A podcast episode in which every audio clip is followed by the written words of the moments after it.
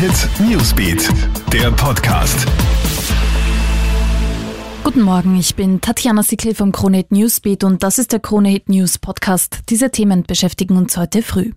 Ein Flammeninferno in einem Einfamilienhaus in der Steiermark fordert vermutlich drei Tote.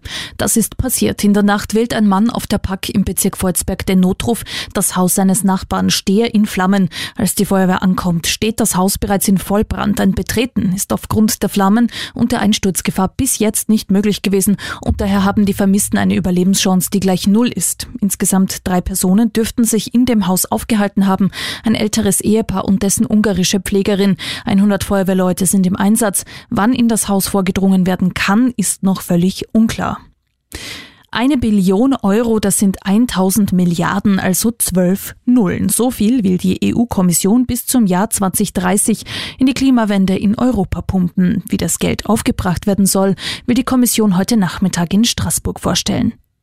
Dopingprozess-Marathon am Landesgericht Innsbruck. In den nächsten Wochen müssen sich gleich mehrere Ex-Sportler, die im Zuge der Operation Adalas aufgeflogen sind, wegen gewerbsmäßig schweren Betrugs verantworten.